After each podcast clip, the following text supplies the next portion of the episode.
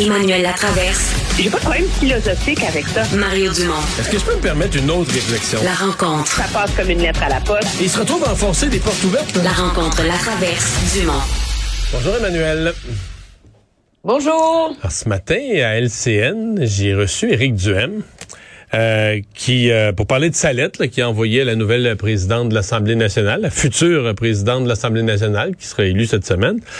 Et euh, il semblait confiant. Une lettre dans laquelle il y a ses demandes. Il veut avoir un bureau à l'Assemblée nationale, un accès à la salle de conférence de presse pour être proche des journalistes, pour faire ses interventions. Et il semblait confiant que ça pouvait lui être accordé. Puis j'ai posé la question, est-ce que si la, la nouvelle présidente de l'Assemblée, fraîchement élue, consulte tous les partis parce qu'elle va le faire. C'est une nouvelle, personne à la présidence là fera pas un geste unilatéral. Si elle consulte tous les partis, est-ce que vous avez l'impression que, que, que, les partis vont dire, oh, on est bien d'accord qu'Éric Duhem est ça. Et lui semblait confiant, avait l'impression de ses discussions avec euh, chacune des formations politiques, avait l'impression que c'était, que le principe était accepté qu'on allait donner une espèce d'accord à ça. Euh, c'est pas ce qui ressort, Emmanuel, de j'ai un long préambule parce que c'est pas ce qui ressort de l'entrevue qu'a accordé euh, François Legault à notre collègue euh, Paul Larocque. Non, M. Legault a plutôt fermé la, porte, je veux dire, à double tour en disant, écoutez, l'Assemblée nationale, c'est le lieu pour les élus. M. Duhem, veut faire des points de presse, il peut aller l'autre bord de la rue, à la tribune de la presse, parce qu'il y a une salle dédiée à la tribune de la presse pour faire des conférences de presse. Puis côté financement, écoutez, excusez-moi, il va déjà recevoir 1,5 million par année du DGEQ. Euh, c'est assez, là. Mais il en demande pas. il en demande pas de toute façon de l'argent, là. Non, il en demande pas de, de toute façon, mais ce qui m'a euh, ce qui m'a frappé, c'est la manière avec laquelle M. Legault a comme tracé une ligne dans le sable autour de l'idée de élire ou pas élire des gens, puis en faisant référence au financement qui vient du DGEQ, puis c'est sûr que c'est une position qui va être jugée antidémocratique, impopulaire et tout le reste, là. Mais dans les faits, M. Legault met aussi le doigt sur le bobo, tu sais. Puis je pense que l'inquiétude au sein du gouvernement, c'est le phénomène du doigt dans l'engrenage.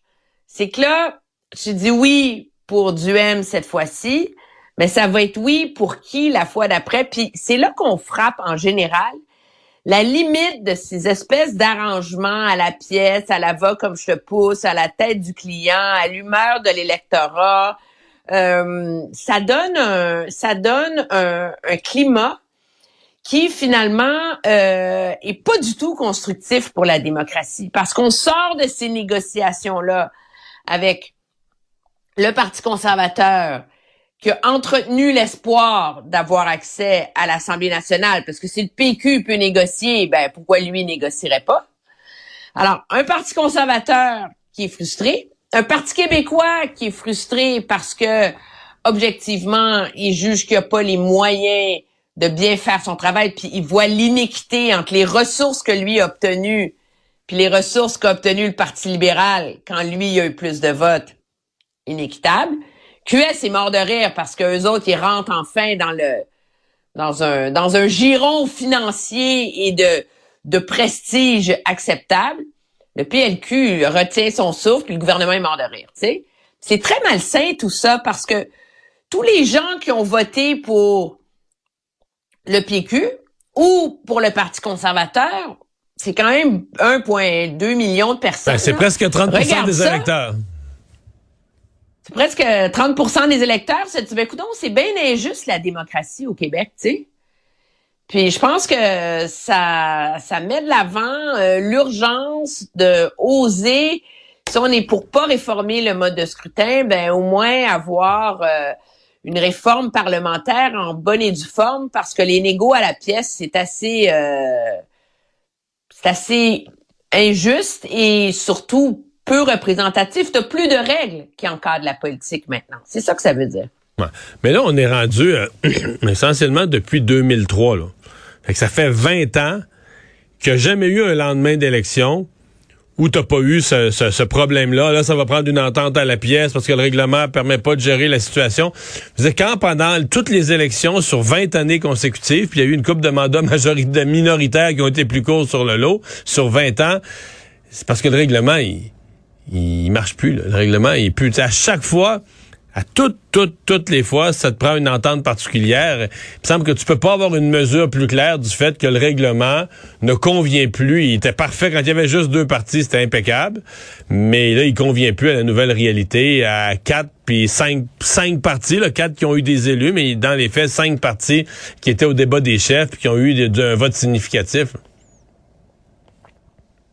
Non, mais je suis absolument d'accord. Puis l'idée, c'est pas de dire qu'il faut que le PQ soit traité comme le Parti libéral euh, parce qu'ils ont eu plus de votes. Moi, je pense que dans une démocratie où le fait de réussir à faire élire quelqu'un dans un comté, c'est aussi important, euh, il y a une distinction à faire entre des partis politiques qui sont populaires mais qui ont qui sont pas élire, des partis qui se font élire, mais il y a moyen, moi je pense, de mettre en place une forme de réforme qui reconnaîtrait ça. Tu de 0 à 5 partis, à 5 sièges, tu droit à ça, de 5 à 15, tu as droit à ça, de 15 à 20, euh, au-delà de 25, tu as droit euh, à, à temps là. Euh, mais c'est clair que ce que ce débat-là, je pense, s'impose parce qu'on est vraiment dans une ère en plus où il y a une plus grande polarisation du débat politique où il y a un désengagement de la population, euh, où il y a beaucoup euh, de cynisme, où il y a des forces pour miner la crédibilité de la démocratie, puis à un moment donné, euh, c'est la crédibilité de l'exercice qui pèse, euh, qui pèse dans la balance très clairement. Là. François Legault, qui a aussi dans l'entrevue abordé le thème de l'immigration.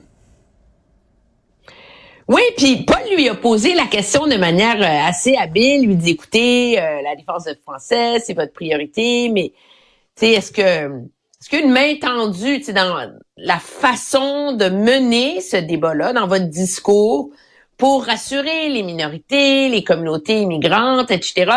Puis j'ai été frappée, c'était comme, c'était un but ouvert, là. Il y avait juste à, c'était tellement facile, d'aller scorer un, puis M. Legault a pas saisi la perche du tout, du tout. En disant, moi, ma priorité, c'est protéger le français. Le nombre de francophones au à Montréal est en bas de la barre des 50% Donc, on sent que M. Legault ne se sent même pas le besoin de, de d'ajuster son discours. Euh, lui, la logique, c'est à partir du moment où le Québec euh, accueille 50 000 immigrants par année, on accueille plus d'immigrants per capita que la France, que les États-Unis. Là, chez nous, qu'on n'est pas accommodant, puis ça finit là. Donc, il est très, très dogmatique là-dessus. Euh, mais il a nommé une ministre en même temps, Emmanuel, il a, il a, nommé une ministre qui l'est pas. Donc, euh, ça, son, son, choix de ministre... Est-ce que c'est ça? Il a choisi une ministre pour être un peu plus accommodante, elle, mais lui, il garde son discours très ferme?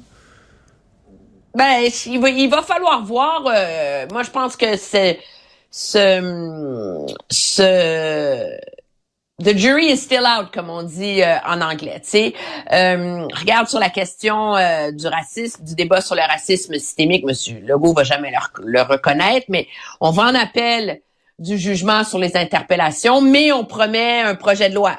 Donc, comment est-ce que ce projet de loi va être rédigé? Comment est-ce que M. Skeet va réussir à le vendre, lui qui est responsable de la lutte contre le racisme?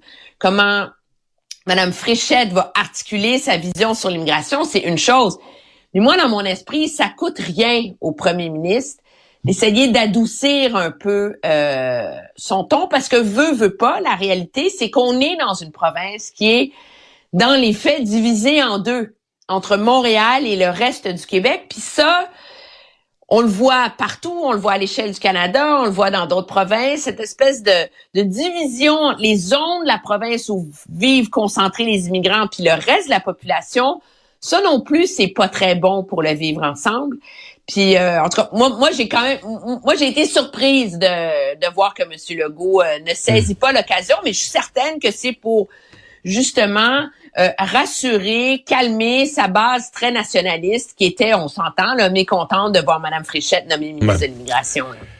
Euh, il nous reste une minute. Si je te demandais ton appréciation, euh, parce que comme une longue entrevue, une grande entrevue, bon, qui va être diffusée ce soir au bilan, mais de, du ton général, parce qu'on a beaucoup parlé de, je pose la question parce qu'on a beaucoup parlé de la campagne électorale où M. Legault avait l'air de, avait l'air de mauvaise humeur, avait l'air relativement maussade, etc. Le ton général de cette entrevue-là, là, à quelques heures de la, de la rentrée parlementaire, ça parlementaire, ça te dit quoi?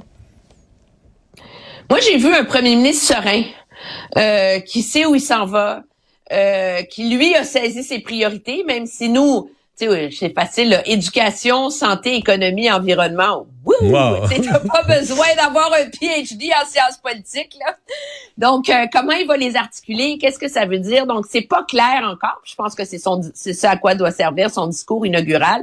Mais j'ai vu un premier ministre serein et confiant de là où il s'en va et de l'équipe qu'il a mis en place. Puis ça, je pense que ça vient entre autres du fait que M. Legault a quand même eu la chance de rencontrer ses ministres les uns après les autres et d'établir avec eux leurs priorités. Donc, lui a vraiment une vision d'ensemble d'où euh, d'où il s'en va, ce qui veut pas dire que ça va être facile. Hein. On le voit avec euh, les urgences qui débordent encore, la cellule de crise, euh, pas trop sûr. Monsieur Dreyville qui nous parle de résoudre la pénurie de main-d'œuvre, on est encore loin d'une vision sur l'éducation. Donc, beaucoup de pain sur la planche. Il y a un premier ministre qui sent qu'il y a les coups des franges, puis que la pression est sur lui maintenant de livrer la marchandise. Emmanuel, merci, à demain. Très bien, au revoir.